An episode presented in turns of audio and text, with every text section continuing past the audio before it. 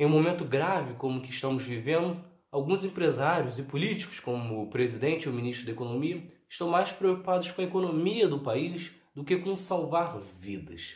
O que antes era dito que os empresários eram os grandes responsáveis por manter a economia circulando, hoje todos estão podendo ver que quem são os verdadeiros responsáveis pela economia são os trabalhadores. Gravem isso para agora e também depois que passar o coronavírus.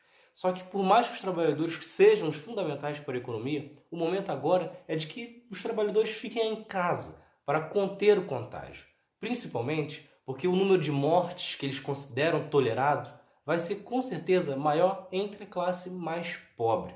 Então, fique em casa. A economia é preocupante para o governo, o governo que tem que agir para que o sistema brasileiro não entre em colapso o governo brasileiro que tem que agir socorrendo os trabalhadores autônomos, o pequeno e o médio empresário, e não o grande empresário, como é o foco deste governo atual e que eu vou falar agora. É Pilatos lá na Bíblia quem nos diz, e também faleceu por ter pescoço o infeliz autor da guilhotina de Paris. Bolsonaro já havia mostrado que não é a favor ao diálogo quando tornou-se o presidente com o maior número de medidas provisórias em um primeiro ano de mandato.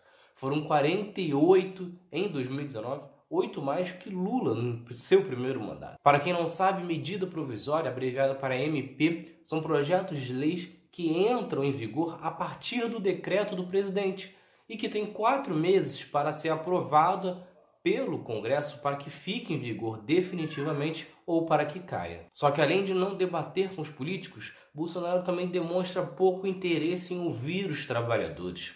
E a prova disso foi a medida provisória anunciada em 22 de março, onde foi um duro golpe aos trabalhadores. A bomba mais pesada para a população, sem dúvidas, foi a permissão para que as empresas suspendessem um contrato dos trabalhadores por até quatro meses. Isso mesmo, os trabalhadores, no momento mais grave da história, recente do Brasil pelo menos, iriam ficar em casa sem receber por até quatro meses, mas ainda tendo que pagar conta de luz, conta de água, aluguel, colégio dos filhos, até porque até o momento o governo não reagiu de forma positiva se iria ajudar o trabalhador ou não. Depois de muitos ataques, Bolsonaro primeiro tentou desconversar, alegando que o governo iria assumir o pagamento desses quatro meses. No entanto, na medida provisória, que deixarei na descrição, não está nada detalhado sobre isso, não fala nada sobre alguém assumir esta conta. A única coisa que está lá é a permissão para as empresas suspenderem os contratos. Como essa desculpa não colou, por volta de uma da tarde, ou seja, quase 13 horas depois de ter anunciado a medida provisória, Bolsonaro recuou, como fez diversas vezes até aqui, na presidência e retirou esse artigo da medida provisória, tirando então a possibilidade de suspender os contratos. No entanto, apesar deste fato ter sido mais agravante, ele não foi o único ponto preocupante para os trabalhadores. No artigo 3, Bolsonaro coloca na medida provisória que estão dispensadas as regras administrativas de segurança e saúde, ou seja, os trabalhadores poderão trabalhar em situações de risco. Só que o que mais chama atenção é que nos 39 artigos desta medida provisória, nunca, em nenhum momento, o trabalhador é peça principal da medida provisória. Em nenhum ponto há uma determinação que ajude, que auxilie o trabalhador. Todos os pontos desta medida provisória estão voltadas para aliviar um pouco, minimizar o possível prejuízo dos empresários neste período. Todos os trabalhadores, até mesmo os carteira assinada, mas principalmente os trabalhadores informais, seguem abandonados por Jair Bolsonaro neste momento.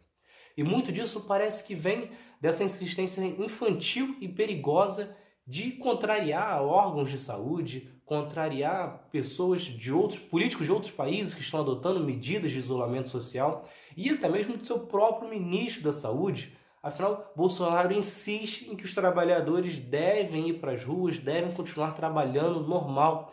Parece que, como ele tem esse tipo de pensamento, não vai fazer nada para que depois possa culpar novamente os trabalhadores por uma futura crise econômica. Isso é tão perverso e sem justificativa que no mundo todo estamos vendo políticos, tanto de esquerda quanto de direita, tomando medidas para ajudar a todos da população. No Reino Unido, por exemplo, a política, que é mais à direita, está subsidiando e pagando 66% dos salários dos trabalhadores, mantendo o resto ainda com os empresários.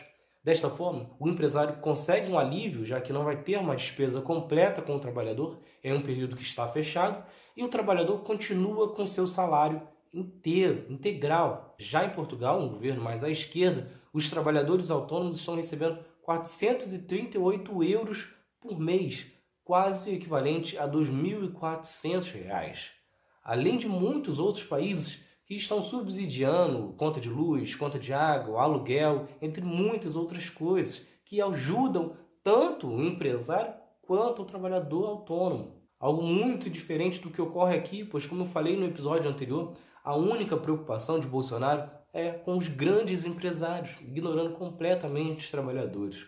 E a prova disso é que dois dias antes de lançar a MP, esta MP totalmente voltada aos empresários, Bolsonaro se reuniu com uma teleconferência com empresários. Até agora, Bolsonaro nunca ouviu ninguém do setor da sociedade civil, ou representantes de trabalhadores, ou até mesmo debatendo com políticos que representam mais a classe trabalhadora. Portanto, a situação econômica é importante sim, mas não a qualquer custo, colocando os trabalhadores em risco, aumentando o número de contágios e de mortes no país. A situação econômica é importante no sentido de que o governo atue ajudando a população, garantindo segurança social para os trabalhadores respeitarem a quarentena e para que isso termine o mais rápido possível. Então é isso. Se vocês gostaram, se inscrevam, ativem as notificações e continuem acompanhando. Tem mais outro lado da história por aí. Valeu!